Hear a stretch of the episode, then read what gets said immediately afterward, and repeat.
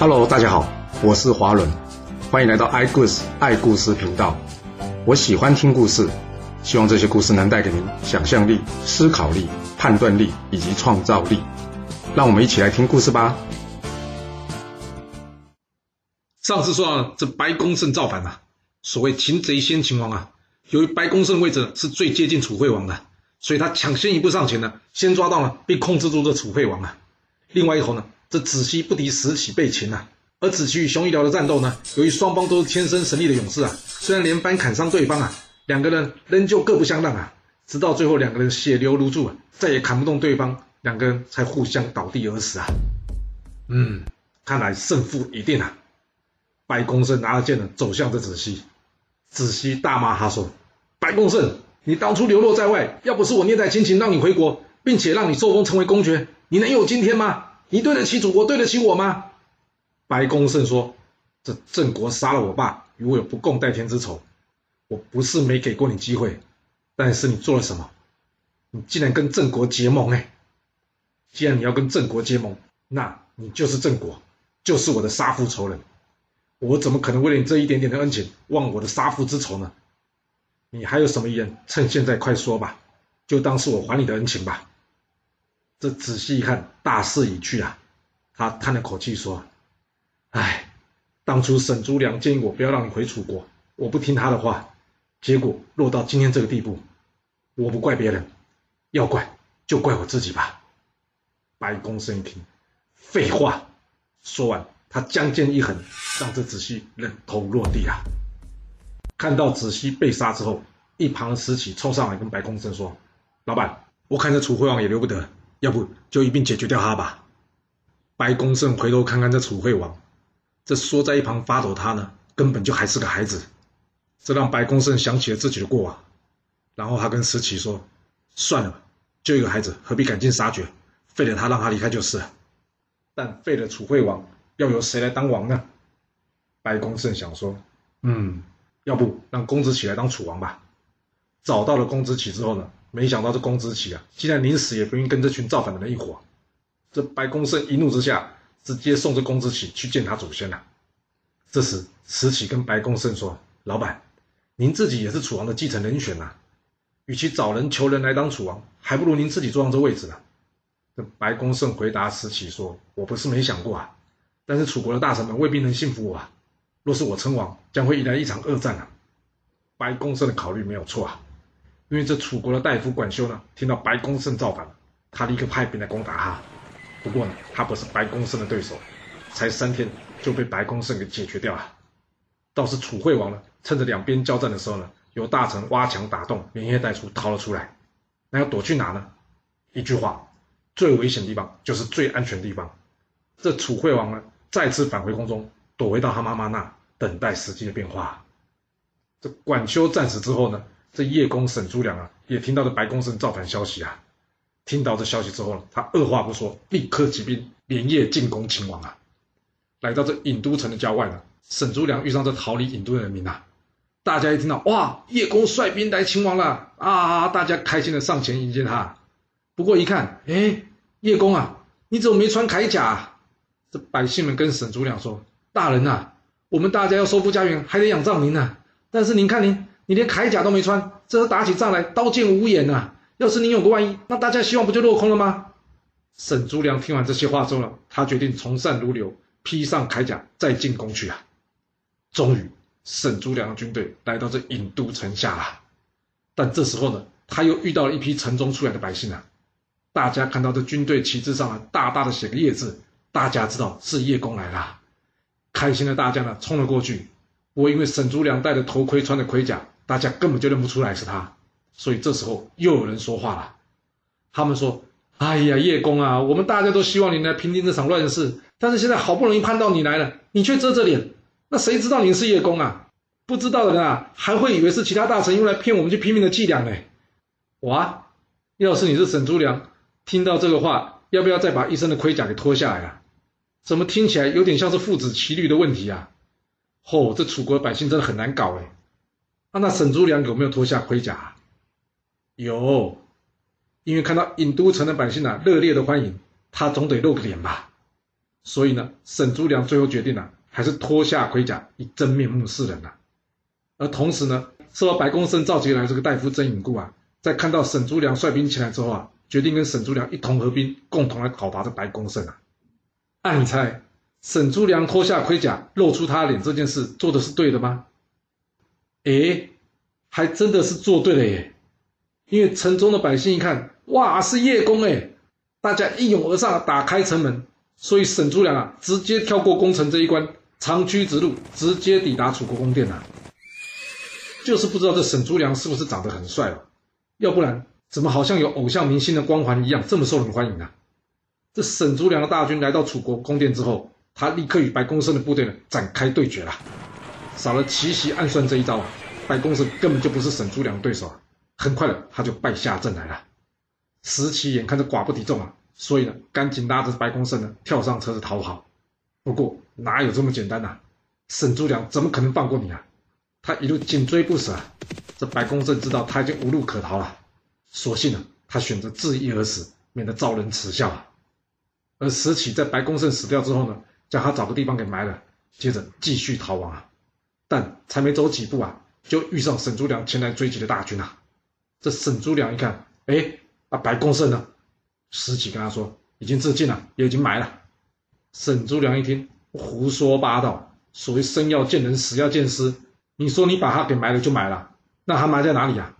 石岐笑着说：“我干嘛要告诉你啊？找不到他的尸体，刚好让你睡不好觉。”沈朱良听到这，他非常生气的说：“来呀，给我去拿个大鼎来！”我要将这个造反的逆臣给煮了。听到命令之后呢，士兵们立刻抬出一个大鼎，然后怎么样煮沸热汤啊？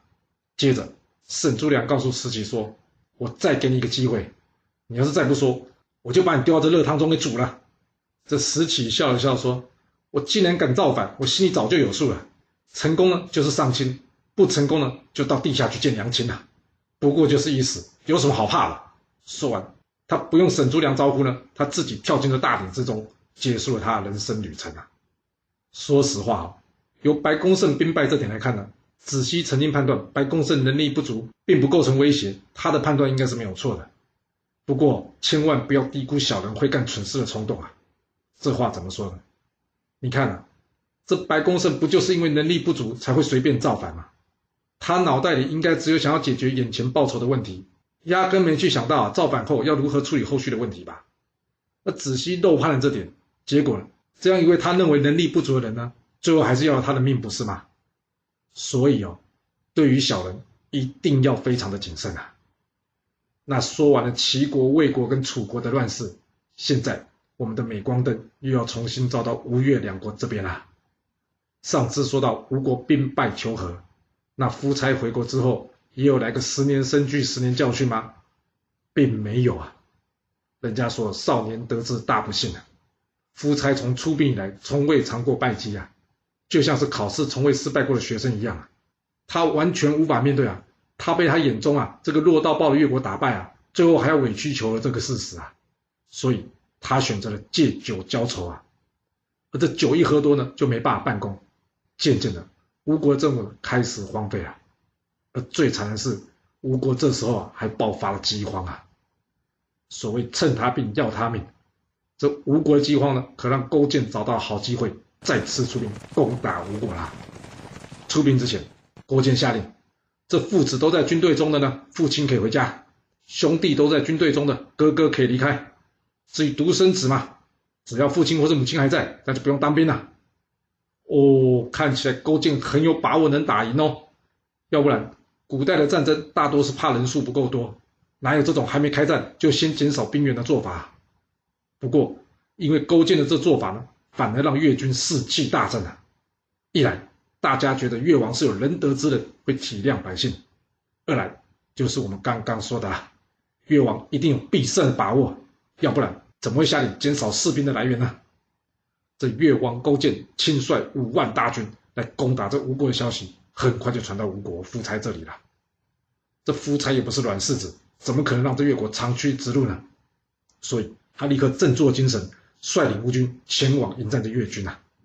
很快的，两军来到这个丽泽江，也就是现在所称的吴淞江啊。双方隔着条丽泽江对峙着。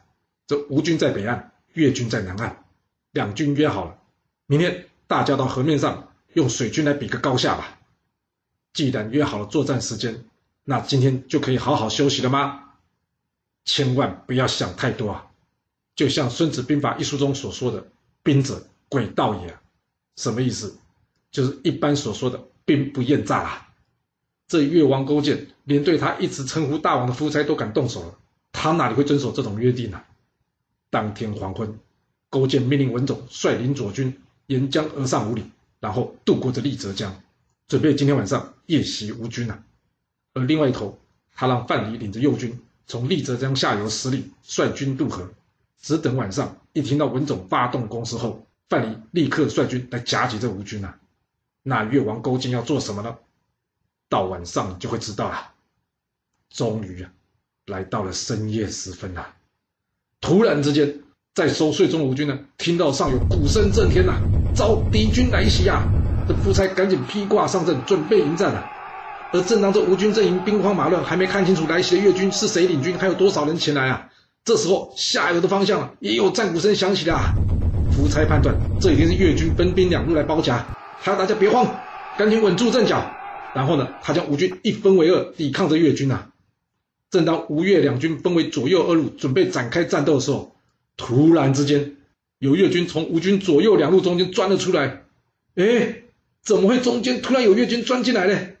原来呀，这勾践判断了夫差一定会兵分两路的，所以呢，他就等这夫差一旦分兵迎战文种及范蠡的时候呢，他再率领中军呢悄悄渡河，从中间突破，给吴军致命的一击啊。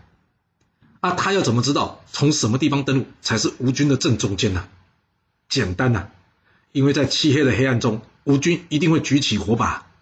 一旦吴军一分为二，这一群火把呢，一定也会分为两边移动啊。而这越军要上岸的地方呢，就是这中间黑漆麻乌、没有军队的地方啊。这吴军哪里会想到无缘无故怎么就会有这批越军出现呢？感觉这批越军呢，就好像从地底下钻出来的一样。这越军呢，以左、中、右三路包夹吴军啊。就好像这数字一三五中间呢夹着二四一样啊！这下吴军两路全部腹背受敌，遭遇越军的包夹攻击啊！这吴军阵型已毁啊，士气已散，怎么可能是越军的对手啊？很快的，立泽之战战果出炉啦！这越军大胜，吴军惨败啊！这勾践哪里肯放过这一举歼灭吴军的机会啊？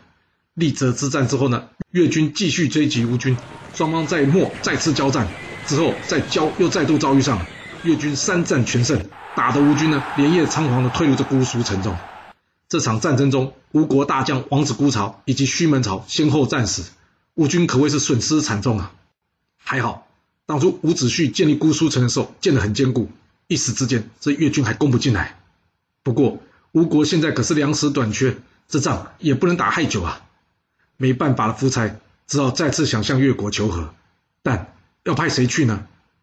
当然是找这伯皮啦。不过这老奸巨猾伯皮啊，从战争一开始就装病不出门了。夫差没有办法，只好改派这王孙洛去求和。这王孙洛光着上身，一路用下跪的姿势前进，来到越军阵前，表达夫差想要投降求成的意思啊。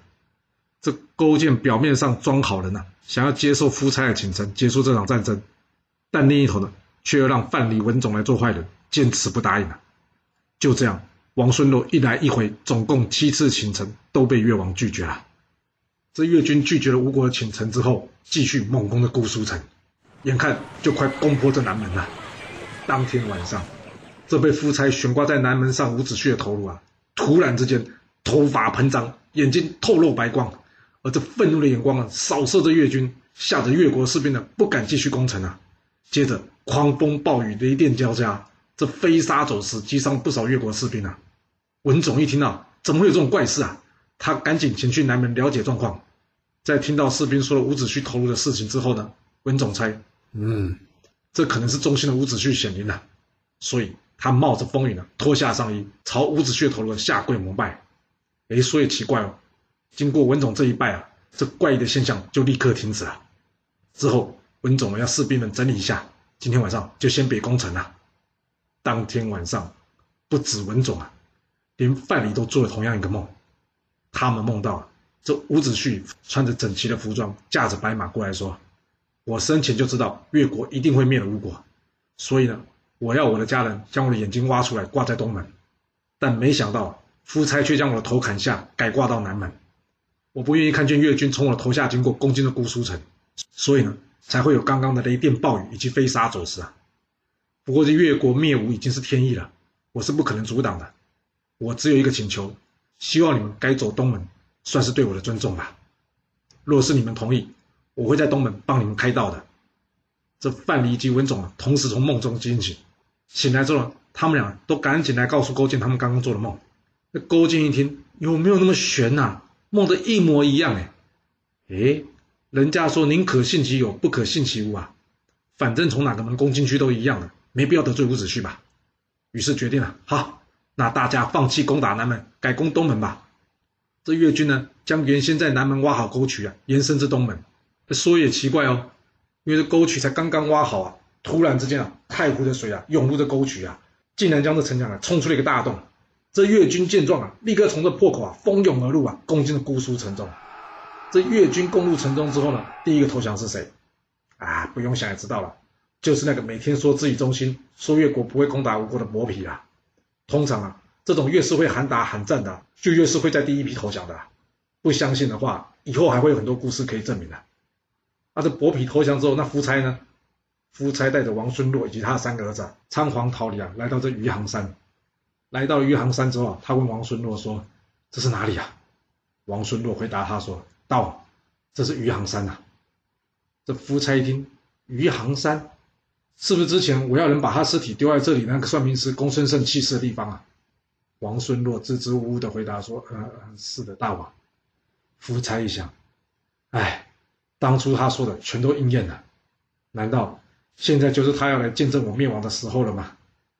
这夫差呢，往余杭山山谷呢大喊了三声“公孙胜”，那没想到，竟然这山谷之中呢。也回应了他三声“公孙胜”，哇！这一听呢，吓得夫差以为公孙胜显灵了，他赶紧想要离开这余杭山呐。说实话哦，夫差听到的应该是这山谷里面的回音呐。大概哦，他都是生活在都市里面，所以啊，对这基础的知识没有什么概念，自己吓自己，吓坏了自己。那不过夫差能逃到哪呢？还没逃多远呢，这越国大军就追上来，将他团团围住了。眼看他就要命丧于此了。这夫差不甘心了，他还想要试一试。他写了一封信呢，并且呢，将这封信呢用箭呢射到这越军的军中。这文种、范蠡两个人同时打开这封信来看，上面写着：“你们俩今天若是灭了吴国，就再也没有利用的价值了，何必赶尽杀绝呢？留我一条生路，等于是留给自己一条生路啊！”文总一看，切，写什么？他立刻回了封信了，也射箭过去给夫差。夫差接过这信一看，上面写着。你杀忠臣伍子胥，又杀这直言的算命师公孙胜，听信薄皮的谗言，无端攻打齐晋等国，同时还侵扰我越国。最糟糕的是，你都忘了你祖父的仇，还饶过我们这些敌人。光这六条罪，你还想要活命？你会不会想太多了？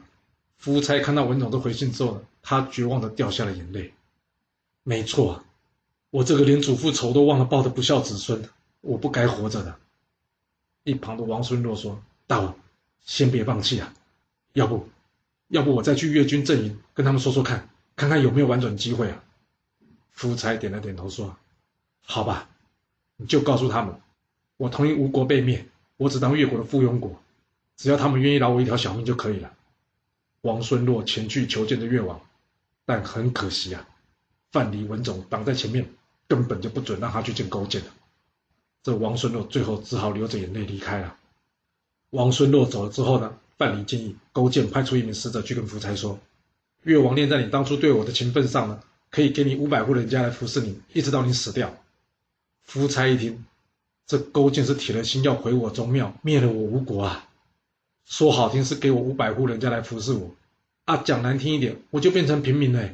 这点我无法同意啊！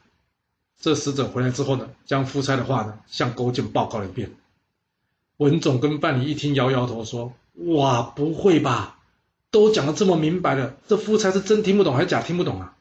我们的意思不是真的要给他五百户人家，是要他自尽呐！这家伙的脑袋真的是不清楚哎，这么明白的暗示都听不懂啊！勾践一听，他问范蠡跟文种：干嘛要这么麻烦呢？这过去一刀解决掉他不就好了吗？范蠡及文种跟勾践说：“大王不可以啊，毕竟名义上您现在还是夫差的臣子啊，若臣子动手杀国君，这不吉利啊。我们还是找别的方法劝他自尽吧。”勾践一听，但这家伙脑袋不灵光啊，他听不懂我们的暗示啊，啊，这样来来回回沟通，那要花多少时间呢？接着勾践想想说：“啊，有了。”他把使者找来，跟他说：“去，去跟夫差说，这世上没有不死的国君，人终须一死，要么他就自己动手处理掉自己。”这样嘛，还可以按照他自己想要的方式离开这人间，要不就由我来动手，那就不保证他可以体面的离开了。一旁的范蠡以及文种一听，大王，你这话会不会说的太白一点啊？勾践说，没办法啊，暗示他又听不懂，我只好把话说的明白一点啊。这夫差再次听到勾践使者传来的讯息后，他知道这是最后通牒了。他回头跟王孙洛说：“我死了，没有脸去见伍子胥以及公孙胜等人。”你就用三件衣服将我的脸遮住好吗？王孙洛流着眼泪点了点头。接着，夫差把剑一横，这一代的霸主在此走下历史的舞台了。王孙洛在夫差死后，按照他遗愿处理他的尸体，然后他也上吊自尽，去追随夫差了。勾践在得知两人已经死掉之后呢，将他们用诸侯的礼仪安葬。那至于夫差的三个小孩呢？勾践一看，算了，年纪都还这么小，就流放他们，就杀了他们吧。就这样，春秋末期的吴越争霸到此画下了句点。经过了十年生聚，十年教训，越王好不容易报仇，灭掉这吴国。接下来，越国还会发生什么样的事情呢？这故事会如何的发展呢？我们要到下次才能跟各位说喽。好了，今天就先说到这。若喜欢我的故事，记得动动您的手指，给我五星评价，或是追踪、订阅以及分享哦。当然，也欢迎您留言分享你对这一集的想法，或是你也可以请我喝一杯咖啡或是饮料，让我有持续创作的动力。其实历史就是顶层阶级的生活记录，了解他们的思考方式以及作业模式，才有机会改变您的未来。谢谢您来听我说故事，我们下次再见喽。